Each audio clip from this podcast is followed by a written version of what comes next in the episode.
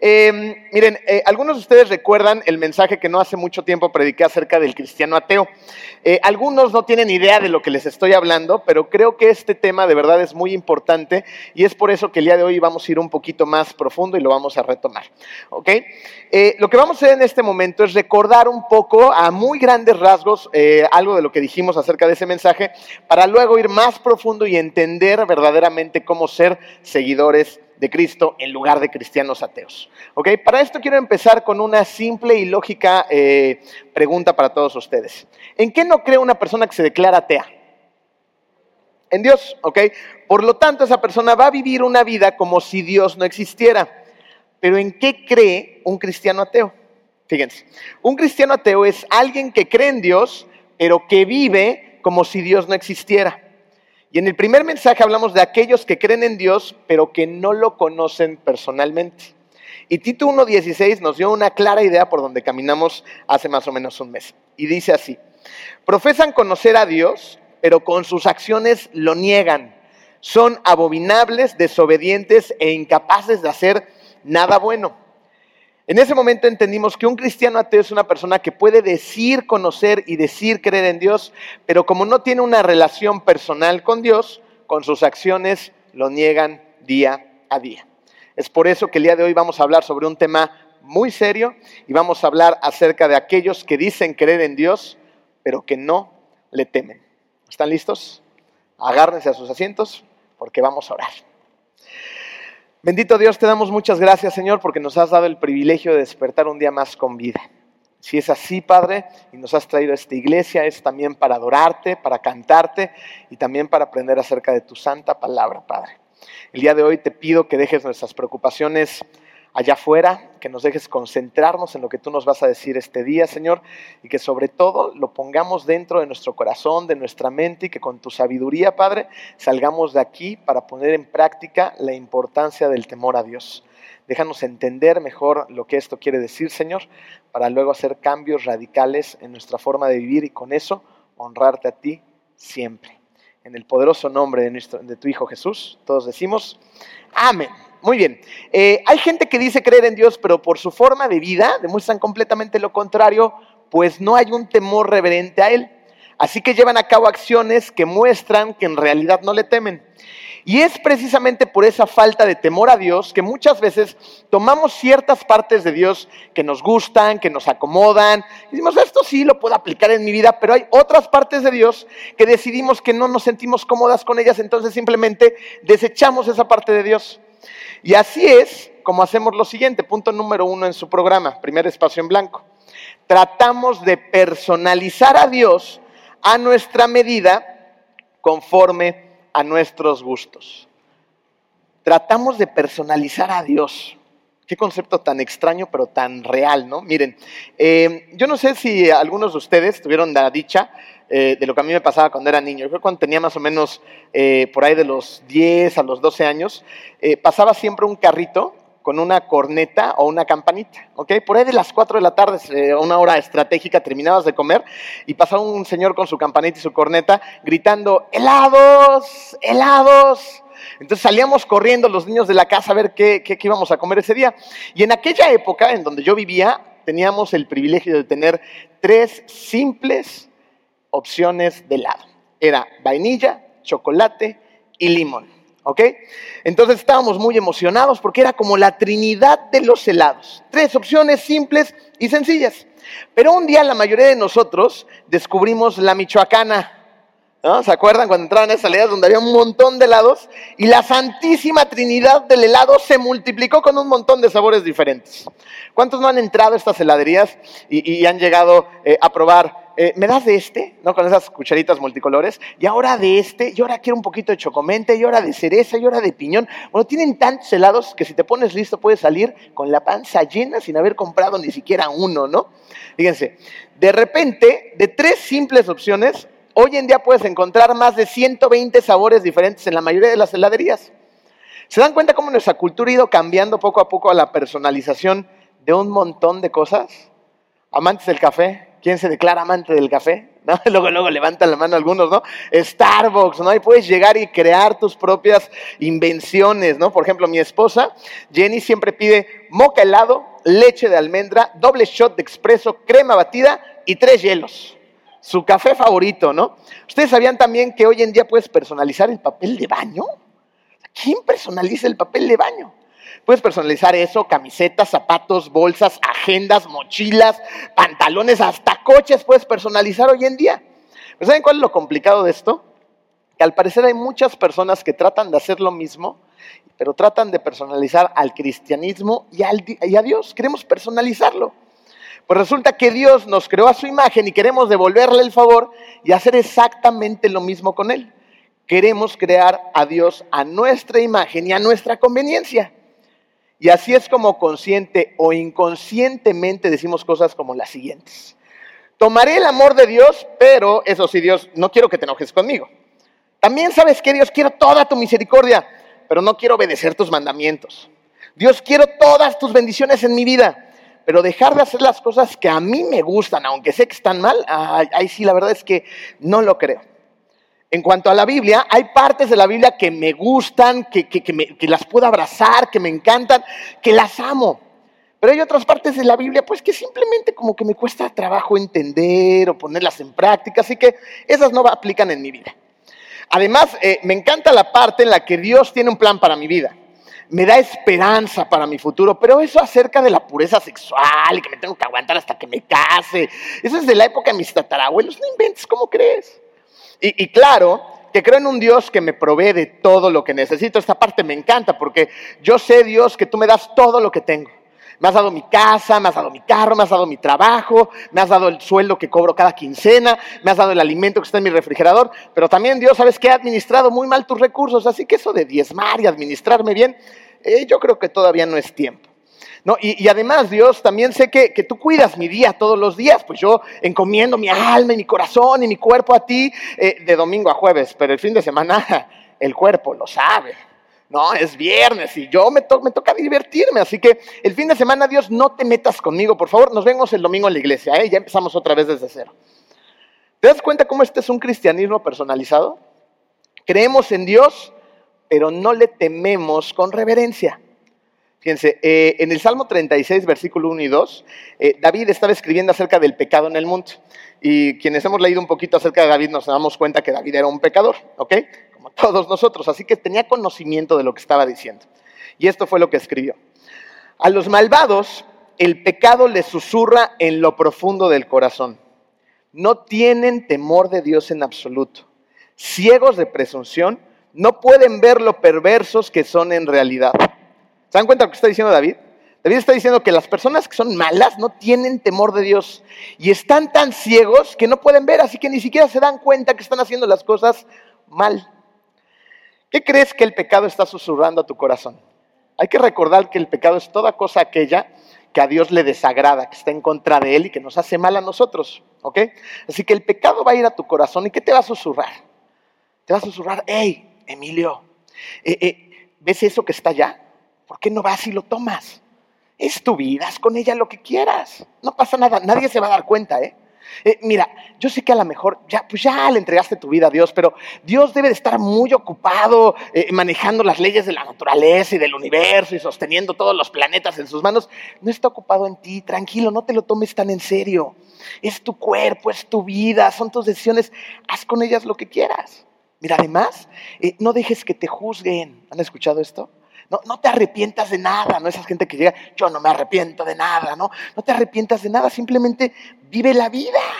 Si te gusta, hazlo. No vas a lastimar a nadie, ¿sí? Eso es lo que el pecado está susurrándonos al oído, al corazón. Puedes creer en Dios, pero no te lo tomes demasiado en serio. ¿Y qué pasa si no tomamos a Dios en serio? ¿Qué pasa si no hay temor de Dios en nuestro corazón? No vamos a ser transformados por el carácter al carácter de Cristo nos vamos a quedar iguales. Porque sin temor uno hace lo que quiere. ¿Y estás de acuerdo que hacer lo que queremos no necesariamente es lo correcto? Y lo que estoy por decirles es fuerte, pero esta pregunta más vale que la hagamos hoy, que tenemos vida y tenemos la oportunidad de tener un pensamiento autocrítico que nos impulse al cambio. ¿Qué tal si este salmo está hablando de nosotros? ¿qué tal si este salmo está hablando de mí? ¿Qué pasa si está hablando de la manera en la que hemos personalizado nuestra propia versión del cristianismo? ¿Qué pasa si realmente no tenemos un temor honesto y verdadero de Dios para detenernos? ¿Y si no podemos ver lo malvados que somos realmente? ¿Qué pasa si creemos en Dios pero realmente no le tememos? Hablar sobre el temor de Dios es complejo y quiero tener mucho cuidado sobre esto. Miren, eh, la vida, como Marco nos lo ha dicho en más de una vez nuestro pastor, es como un péndulo. Hace algunas décadas el péndulo estaba completamente en un extremo. No sé si ustedes recuerdan algunas iglesias que eran sumamente legalistas, ¿no? Tocar batería era del diablo, eh, las faldas iban hasta los tobillos, el maquillaje estaba prohibido, los adornos también. Se predicaba un montón del diablo en las iglesias y muy poco del amor de Cristo, ¿no? Y el temor de Dios era algo así como, tienes que morirte de miedo, un miedo escalofriante delante de Él, porque si no haces todo esto, vas a arder en el infierno por el resto de la eternidad. Entonces de repente el péndulo está de ese lado, pero de repente el péndulo empieza a ir hacia hacia, la dirección opuesta, en donde tal vez nos encontremos el día de hoy. Y aquí es donde estamos y donde creemos muchas veces que Dios nos ama tanto que entonces podemos hacer lo que se nos dé la gana. Y esto es peligroso, ¿ok? Porque estamos yéndonos completamente al otro extremo. Cuando hablamos de esto debemos de tener mucho cuidado en no entrar al legalismo donde tienes que hacer un montón de cosas y no Dios no te amará. Pero al mismo tiempo debemos de tener mucho cuidado en el pensamiento de que Dios me ama tanto que puedo hacer lo que se me dé la gana. Es por eso que necesitamos vivir su amor y al mismo tiempo vivir un temor reverente a Dios. La pregunta es la siguiente. Y entonces, ¿cómo puedo encontrar un equilibrio que nos lleve a tener verdaderamente una relación poderosa con Dios? Para eso tendríamos que entender primero cuál es el temor de Dios. Punto número dos en tu programa. Amar y respetar a Dios es igual a temer a Dios amar y respetar a Dios es igual a temer a Dios. Esta no es una fórmula perfecta, ¿ok? Y hay muchas cosas más acerca de, qué hablar acerca del temor de Dios, pero es un intento de ayudarnos a que todos juntos entendamos mejor lo que realmente significa el temor de Dios. Para ponerlo en términos un poquito más humanos, ¿ok? No encuentro mejor ejemplo que el de mi padre. Miren, eh, él era exactamente la clase de persona que yo amaba y respetaba al mismo tiempo. Lo amaba para empezar porque era mi Padre. ¿Quién es nuestro Padre Celestial? Dios, ¿ok? Eh, pero también yo amaba a mi papá por cómo trabajaba por mí, por cómo se esmeraba por la familia, eh, por cómo jugaba conmigo. Pero una de las cosas más importantes por las cuales yo respetaba y amaba a mi padre era porque él creía en mí. Eh, eh, de chavo yo siempre fui un joven bastante inquieto, ¿no? Y tuve mi etapa de empresario, yo no sé si a ustedes les haya pasado, pero a mí me pasó. Yo no recuerdo a alguna persona que haya quebrado tantos negocios como yo antes de los 26 años. Eh, fui empresario de cochinita pibil, ¿no? Me voy a los tianguis a, vender cochinita. fui comerciante también de tenis deportivos, compraba al mayoreo, vendía al menudeo Fui empresario multinivel, muchos de nosotros por ahí hemos pasado también. ¿Saben qué también fui? Fui comerciante de carbón, nos íbamos a los pueblos ahí por Tizimín, ¿no? a comprar un montón de carbón, regresábamos, lo revendíamos, el día que por fin ya estaba funcionando el negocio, compramos un montón de carbón, lo metimos al garage de un amigo y ¿qué creen que pasó? Llovió. Nos llovió a mares, no tapamos el carbón, el carbón se empapó, se echó a perder, se humedeció, nunca lo pudimos vender. Eh, también tuve una heladería, ¿no? Hice mi primera compra por Mercado Libre en aquel entonces, emocionado por comprar mis vitrinas. Llegaron al, negocio y eran unas cochinadas, ¿no? Por si fuera poco, le di un adelanto al heladero, ¿no? Y que me estaba vendiendo toda la materia prima y me llevó al baile, se peló con la lana. Y un montón de cosas. También tuve una empresa de eventos, tuve una sala de telemarketing, fui socio de una empresa de idiomas y luego puse una franquicia, tuve un puesto de hot dogs. ¿no? Ya el último que gracias a Dios pegó fue Deli Michel, ¿no? que este, a la fecha existe. ¿No? Todo esto pasó en un lapso no mayor a nueve años. Eso quiere decir que yo quebraba más de un negocio y medio por año. ¿Se imaginan? ¿Y quién creen que era mi principal y único socio capitalista? Mi papá. Fíjense, la mayoría de esos negocios fracasaron. El pobre de mi papá nunca vio un peso de retorno de sus inversiones. Eh, pero ¿saben quién no fracasó en mí? Mi padre. Él siempre creyó en mí. Y eso forjó mi carácter para siempre. ¿Quién cree en ti? Dios. A pesar de nuestros tropiezos, de nuestros fracasos, de nuestras metidas de pata, y un montón de cosas que nos cuestan trabajo luego levantarnos, Dios, a pesar de lo que sea, sigue creyendo en ti. Yo amaba a mi papá, pero también lo respetaba y el respeto tenía mucho que ver con la clase de persona que él era. Un gran esposo, gran líder de familia, de la familia extendida. Muchas personas venían a su consejo no solamente como abogado, sino como persona. Y ahora aún, después de que han pasado siete años que Dios los llamó a su presencia, todavía me encuentro gente en la calle que se acerca a mí y me dice, oye, tu papá me ayudó, me impulsó, me aconsejó, me dio eh, historias maravillosas. Esas cosas hacen que yo siga amando a mi papá hasta el día de hoy, pero también lo respeto por lo que él fue para mí. Fíjense, yo puedo decir hoy con certeza que yo tenía un temor a mi padre que tenía todo que ver con un gran respeto. Ahora con Dios, Dios no es como nosotros. Dios no es humano. Tendríamos que multiplicar eso por mil millones por lo que Él es. Lo amamos porque creó un universo perfectamente balanceado para que nosotros pudiéramos vivir, porque nos diseñó a su imagen y semejanza, porque nos da aire para respirar, nos da agua para beber, porque estamos llenos de recursos, de dones y de talentos que Él nos ha dado. Lo debemos amar porque Él nos ama aun cuando no lo merecemos, pero no solamente por lo que Él hace por nosotros, sino por lo que Él es. Es el Dios del universo, el Dios del alfa, del omega, del principio, del fin el Señor Todopoderoso. Por eso y por mucho más, lo amamos. Y nuestro único sentir razonable hacia Él debería de ser, Dios, te amo con todo mi corazón y al mismo tiempo te respeto y honro simplemente por lo que tú eres. Te amo como un Padre Celestial, pero te respeto como un fuego consumidor. Te amo como el Dios que está lleno de gracia, pero respeto que tú también eres un Dios justo y un juez justo. Te amo y deseo tener una relación contigo, pero respeto que tus caminos y, mis pensamientos son muchos más altos que los de nosotros. Incluso Dios puedes pedirme que haga algunas cosas que son incómodas para mí, pero porque te amo y porque te respeto, entonces quiero temerte y honrarte con obediencia en todo lo que hago.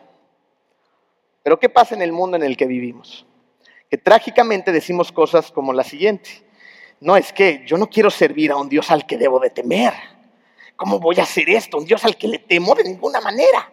¿Qué no se supone que Él debe de ser amoroso? Temer a Dios no es algo malo. De hecho es algo justo por el simple, por el simple hecho de quién es Él. Y al mismo tiempo es algo hermoso, lleno de promesas y grandes bendiciones. De hecho, cuando tú miras el temor de Dios en Proverbios, ves promesa tras promesa de cómo Dios dice que el temor al Señor va a llevarte a grandes bendiciones y a la bondad. Proverbios 9:10 dice, el comienzo de la sabiduría es el temor del Señor.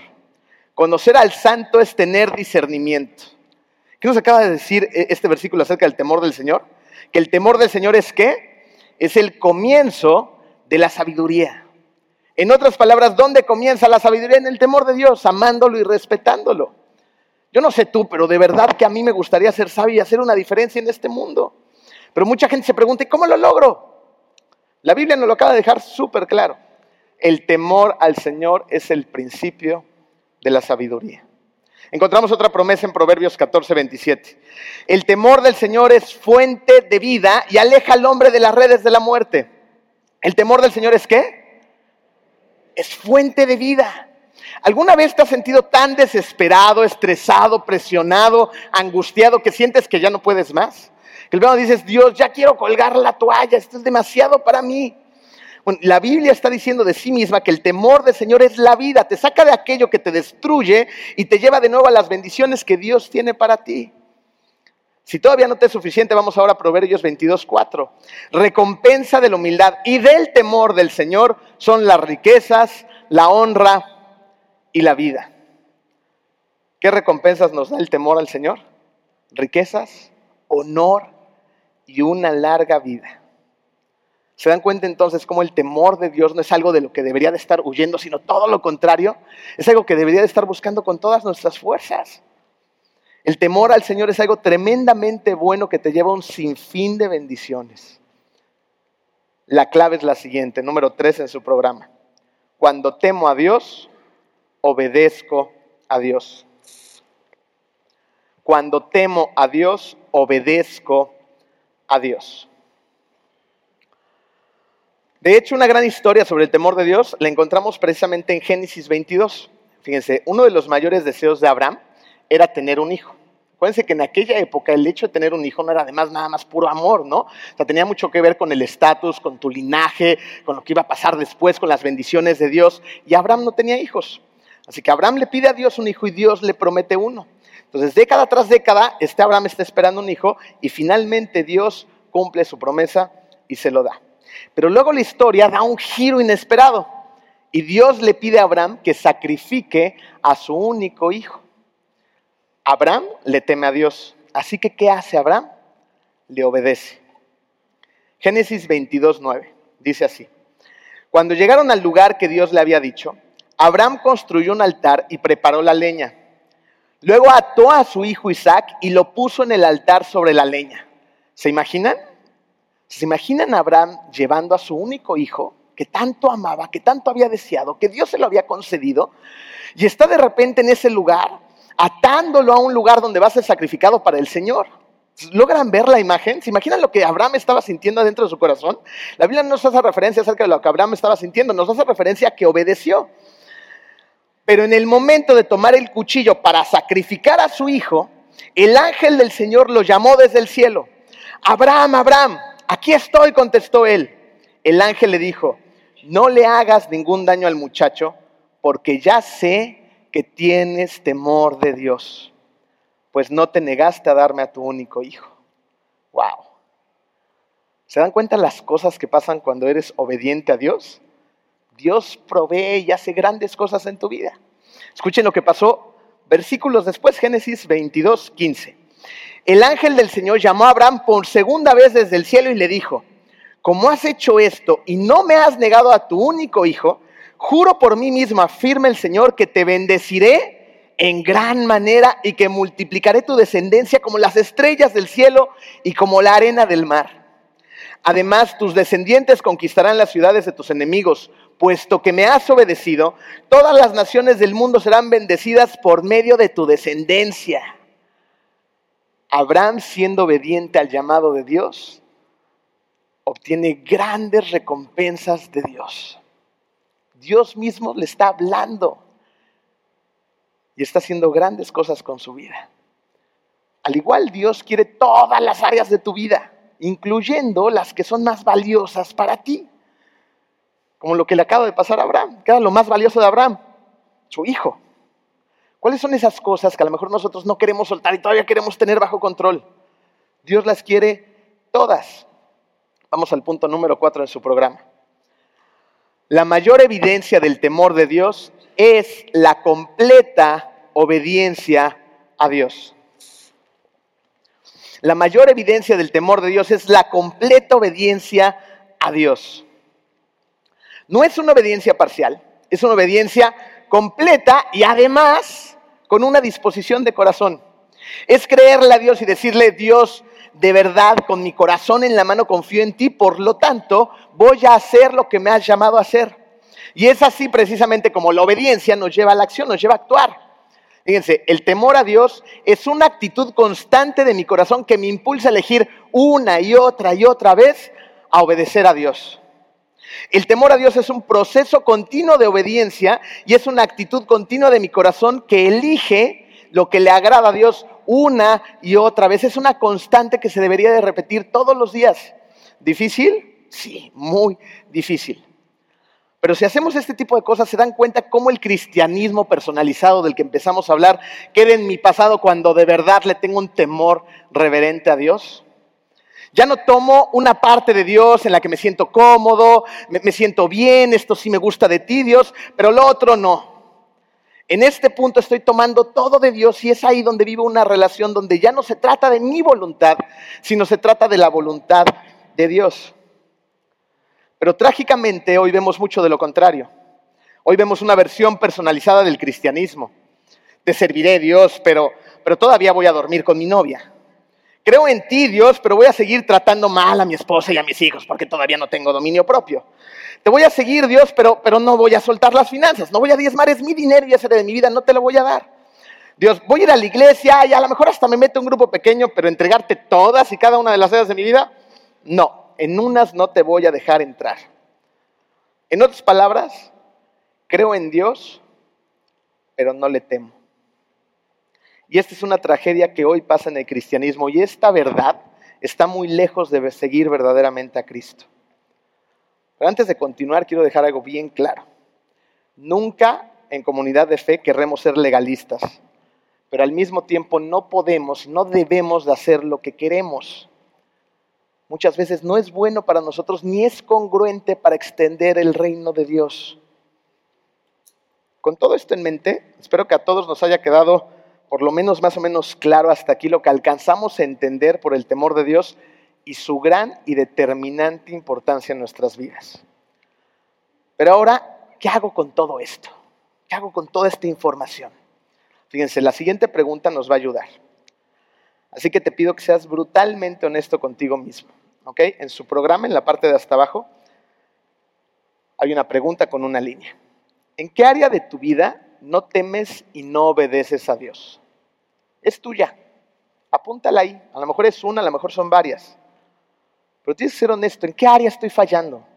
¿En qué área no le tengo un temor reverente a Dios y estoy haciendo lo que a mí me place? ¿En qué área no lo estoy obedeciendo? ¿Ya la tienes? Ahora, hazte la siguiente pregunta. ¿Qué voy a hacer al respecto? Ya lo sé. Ahora, ¿qué voy a hacer? ¿Vas a decidir honrarlo con un temor reverente? ¿Vas a ponerlo a él encima de eso que sabes que no está bien? Que es un pecado, pero que hasta el día de hoy lo sigo haciendo.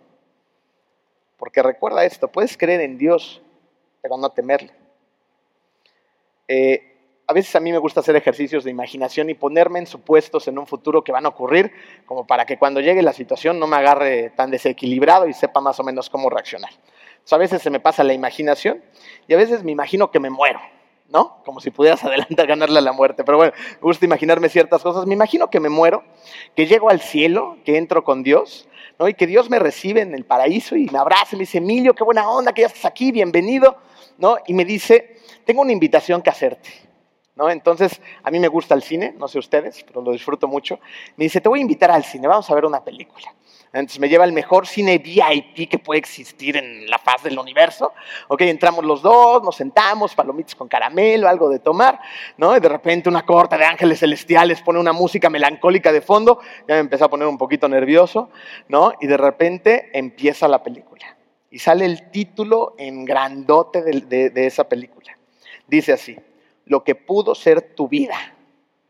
Changos, ¿no? Y en ese momento empieza a correr la cinta y me está mostrando en ella, en esa película, el enorme propósito que mi vida tenía en esta tierra.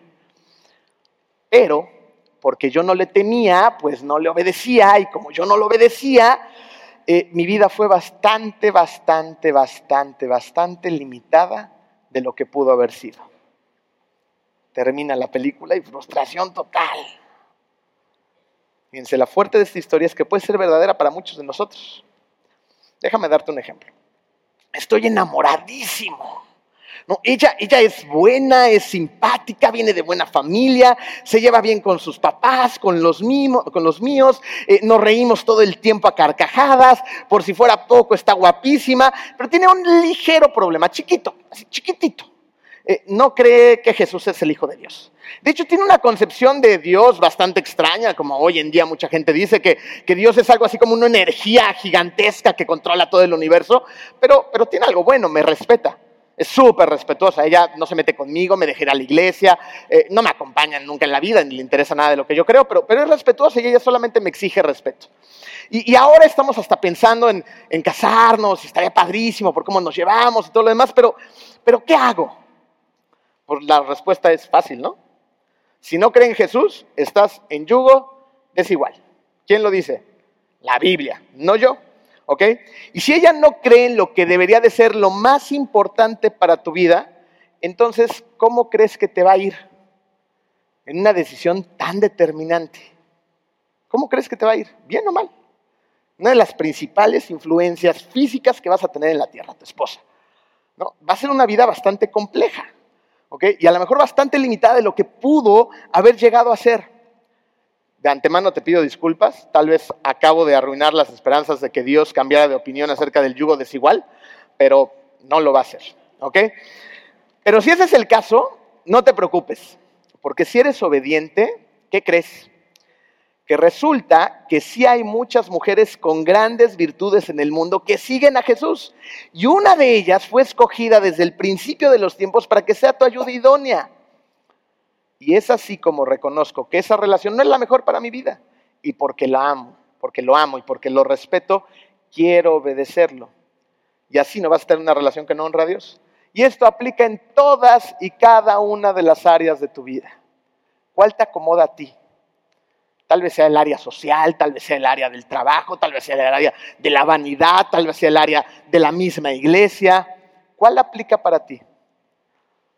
Porque si todas las áreas de mi vida las dirijo a ser obediente y a honrar a Dios, el resultado, por consiguiente, de mi vida va a ser enorme. Y eso aplica para todos y para todo. Y yo sé que es muy fácil decirlo desde acá arriba y todo lo demás, pero ahora de aplicarlo es mucho más difícil hacerlo. Pero no tenemos un Dios todopoderoso. Tenemos un Dios que todo lo puede y para el cual todo es posible. Así que piensa en esto. ¿No será que Dios te ha estado empujando a hacer algo que tú no has querido hacer y ya es momento de obedecerlo? Tal vez te está llamando el día de hoy y te está diciendo, oye, ya hazme caso. Ya es tiempo. Mira la gran vida que tengo preparada para ti, no te la pierdas. Abraham, Abraham tuvo un temor reverente de Dios y a pesar de que él no entendía por qué Dios le pedía algo así de esa naturaleza, sacrificar a su propio hijo, decidió obedecerlo. Y gracias a esta obediencia, la vida de Abraham tuvo un impacto muy, pero muy profundo en el mundo. Voy a regresar un poquito a Génesis 22 versículo 18. Puesto que me has obedecido, todas las naciones del mundo serán bendecidas por medio de tu descendencia. Qué gran promesa, ¿no? Y cumplió. ¿Vale la pena obedecer? Mucho. Abraham hizo lo que Dios le pidió hacer. Puede ser que en tu vida también se trate no solo de dejar de hacer, sino de empezar a hacer. A lo mejor ya es tiempo que empiezas a hacer eso que has tenido en el corazón, que sabes que es de parte de Dios y que tienes que hacer. A lo mejor es un viaje misionero, a lo mejor es abrir un grupo pequeño, a lo mejor es por fin tomar un curso que te ayude después a enseñar a otros. A lo mejor son cosas tan sencillas como platicarle a tu vecino acerca de tu relación con Dios. O a lo mejor es algo mucho más grande, no tengo idea de qué sea, pero a lo mejor no solamente tienes que dejar de hacer, sino empezar a hacer. Y así es como no nos conformamos con lo que pudo ser tu vida. Haz que tu vida sea lo que ha sido diseñada por Dios para ser. ¿Sabes por qué? Porque la evidencia más grande del temor de Dios es la obediencia a Dios. Si tú has aceptado a Cristo en tu corazón, que es nuestra esperanza, un día vas a estar en su presencia, vas a estar en presencia de Dios.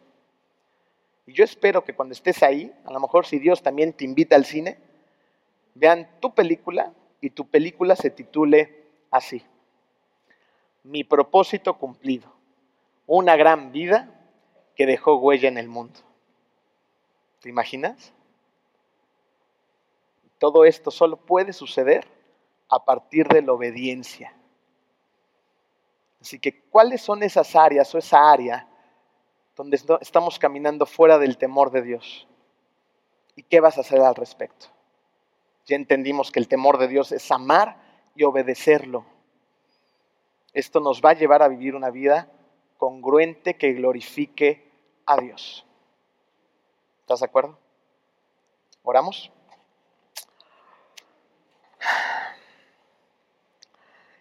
Querido Padre, el día de hoy, Señor, queremos hacer un compromiso ante ti. Queremos hacer un compromiso de que no nos rendiremos a una versión personalizada del cristianismo. El día de hoy, Señor, algunos de nosotros hemos reconocido que alguna área de nuestra vida o en varias de ellas no te tememos. Por lo tanto, querido Dios, hoy te digo desde lo más profundo de mi corazón que quiero y que necesito obedecerte. Te pido que me ayudes a hacerlo porque yo solo no puedo. Las fuerzas no me dan y estas cosas se me olvidan. Pero tú dentro de mí, Padre, puedes hacer cosas maravillosas. Empújame, Señor. no de manera parcial, sino obedecerte por completo en todas y cada una de las áreas de mi vida. Lo quiero hacer, querido Dios, porque te amo. Lo quiero hacer, querido Dios, porque te respeto con un respeto reverente. Lo quiero hacer porque te temo con un temor reverente. Te pido que tú me des tu sabiduría para hacer lo correcto, ya que yo me equivoco todo el tiempo, Señor. Déjame ser una poderosa influencia en este mundo, que todo lo que haga, Señor, todo lo que haga, sea para darte toda la honra y la gloria a ti. Y así un día, cuando yo esté en tu presencia, pueda haber una película que diga mi propósito cumplido, una gran vida que dejó una huella en el mundo. Te amamos como un Padre amoroso, te amamos como un Padre lleno de misericordia, pero también te respetamos como el juez justo y creador de todo el universo. A ti, Padre, entregamos nuestra vida hoy y siempre. En el hermoso nombre de ti, Hijo Jesús. Amén.